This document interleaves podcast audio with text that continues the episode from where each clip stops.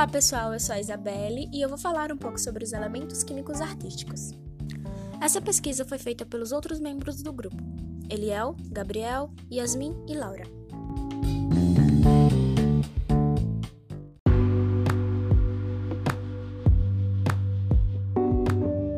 Desde que foram descobertos, os elementos químicos têm sido empregados em diversas tarefas, algumas cotidianas, outras mais restritas e perigosas.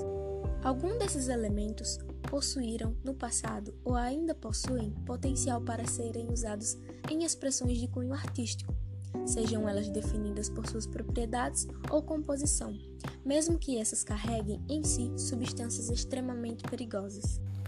Entre os elementos que compõem esse grupo estão diprósio, rádio, procéldimio, estrôncio, rutênio e lítio.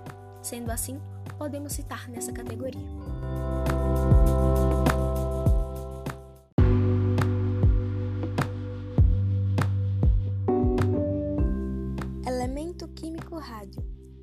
Rádio é um metal alcalino terroso, pertencente ao grupo 2A. Possui símbolo Ra, número atômico 88, ou seja, 88 prótons e 88 elétrons. Sua massa atômica é de 226.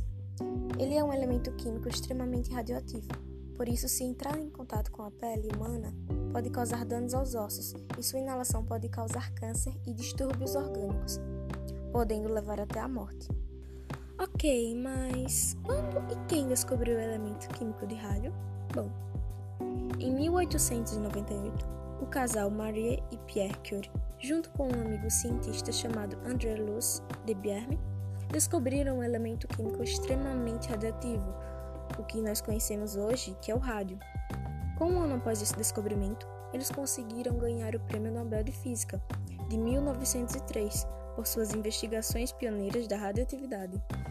Após alguns anos, especificadamente em 1908, Frederick Soddy afirmou que a energia liberada na desintegração do rádio era quase um milhão de vezes maior do que aquela obtida por uma mesma massa de matéria submetida a qualquer uma das transformações conhecidas anteriormente à descoberta da radioatividade.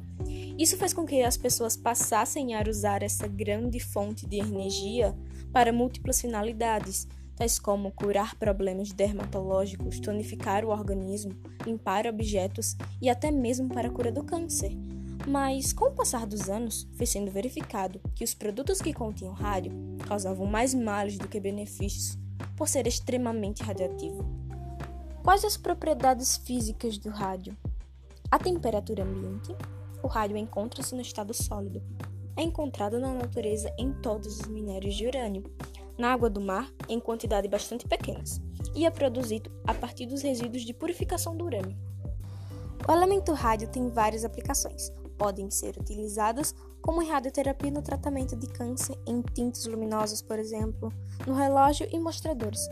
Podem ser utilizados para física experimental e análise de materiais, em alguns tipos específicos de radiografia industrial, principalmente para verificar falhas em peças metálicas e como fonte de nêutrons. Essas são algumas das aplicações mais utilizadas no elemento de rádio.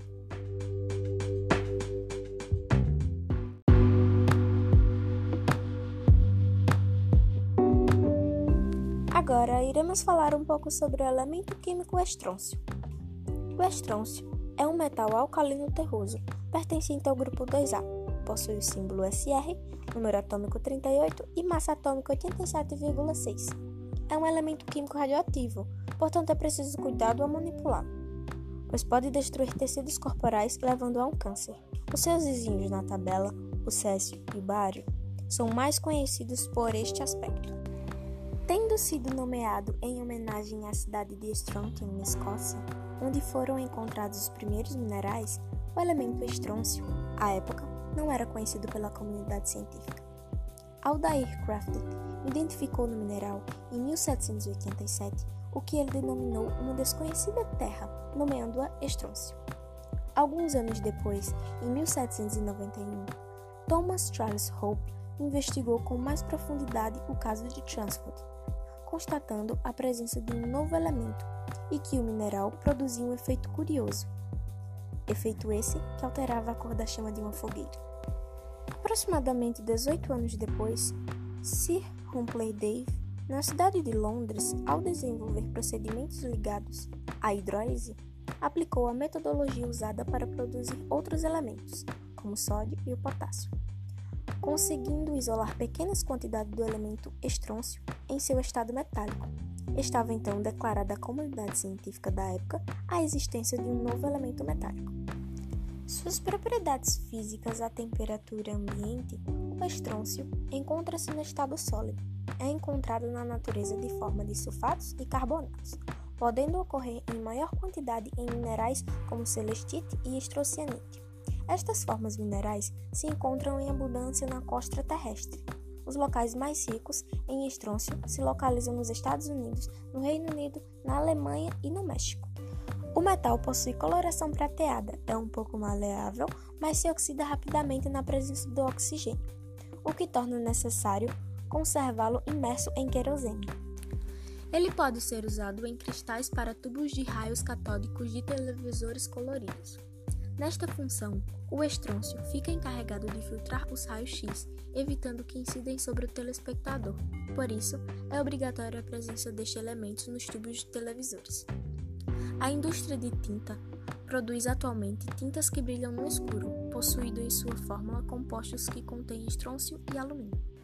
Outros setores industriais empregam sais de estrôncio, como é o caso do setor de higiene bucal, que aplica em suas pastas o sal cloreto de estrôncio hexaidratado em pastas para pessoas com dentes sensíveis. Já o carbonato, derivado do estrôncio, e o óxido são aplicados na indústria açucareira. Já o nitrato de estrôncio é usado em shows pirotécnicos, pois sua queima dá origem a uma forte chama vermelha, sendo por isso empregado também em fogos de sinal ou alarme. Ainda em shows pirotécnicos, quando misturado com cobre, dá origem à cor roxa.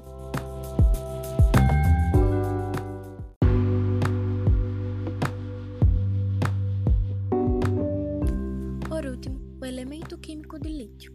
O lítio é um elemento químico com símbolo Li, número atômico 3, massa atômica 7, pertencente ao grupo A. Sendo um metal alcalino, o seu nome deriva do grego litos, que significa pedra, já que o elemento é encontrado em rochas.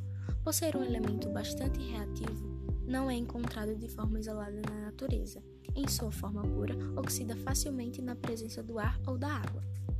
É encontrado nos minerais espudumênio, lepidolita e petalita, Além das rochas, também encontra-se em águas salgadas e termais. Em meios industriais é obtido através da hidrólise e cloreto de lítio. A petalita foi descoberta em 1800 pelo político e químico brasileiro José Bonifácio de Andrade e Silva, em uma mina na ilha de Utah, na Suécia. Porém, a partir de 1817, Johann August Efferson, trabalhando no laboratório de química de John Jacob Berzelius, descobriu a presença de um elemento durante a sua análise do mineral de petalita.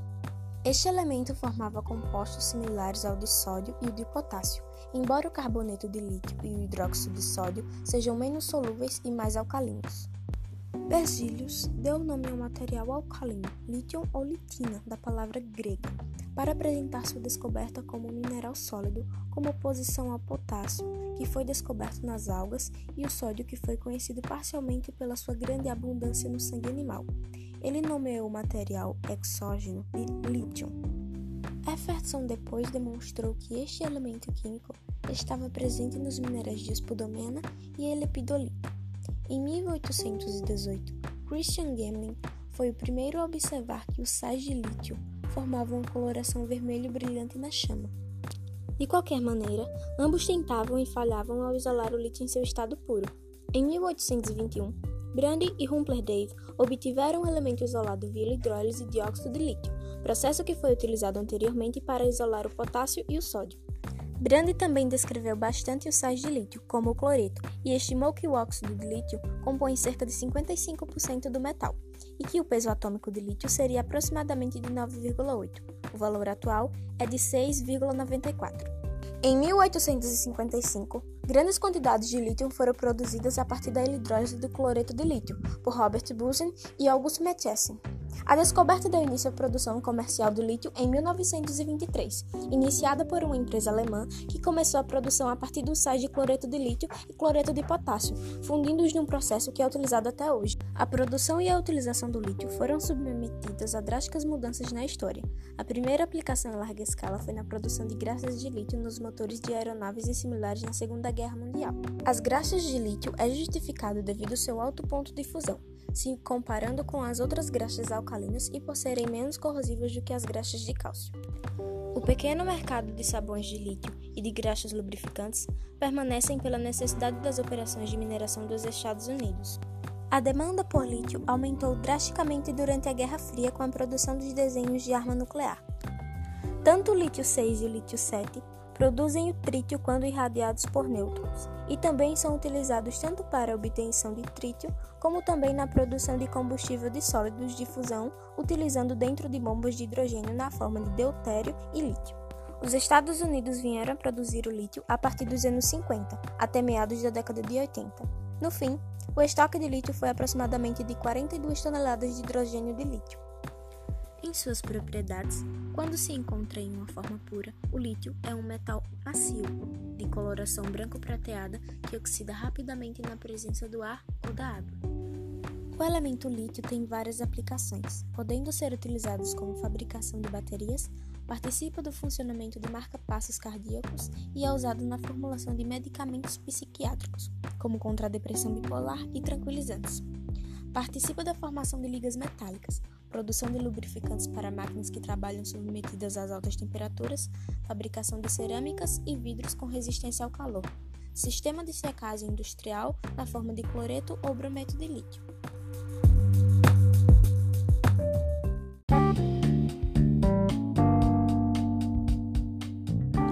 Ok, pessoal, então foi isso. Espero que tenham gostado.